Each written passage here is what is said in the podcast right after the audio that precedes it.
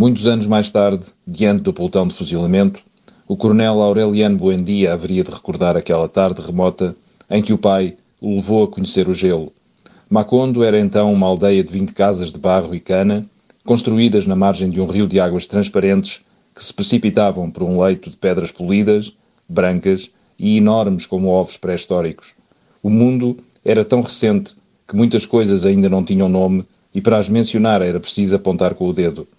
Todos os anos, pelo mês de março, uma família de ciganos andrajosos montava a sua tenda perto da aldeia e, num grande alvoroço de apitos e timbales, davam a conhecer as novas invenções.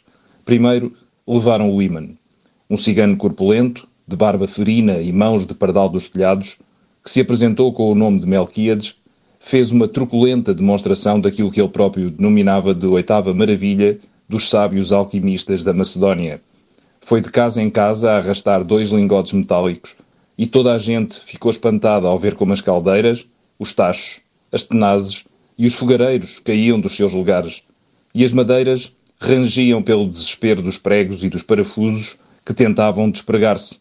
E até os objetos perdidos há muito tempo apareciam por onde mais se procurava e arrastavam-se em debandada turbulenta atrás dos ferros mágicos de Melquíades.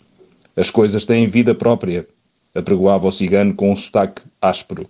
É tudo uma questão de lhes acordar a alma.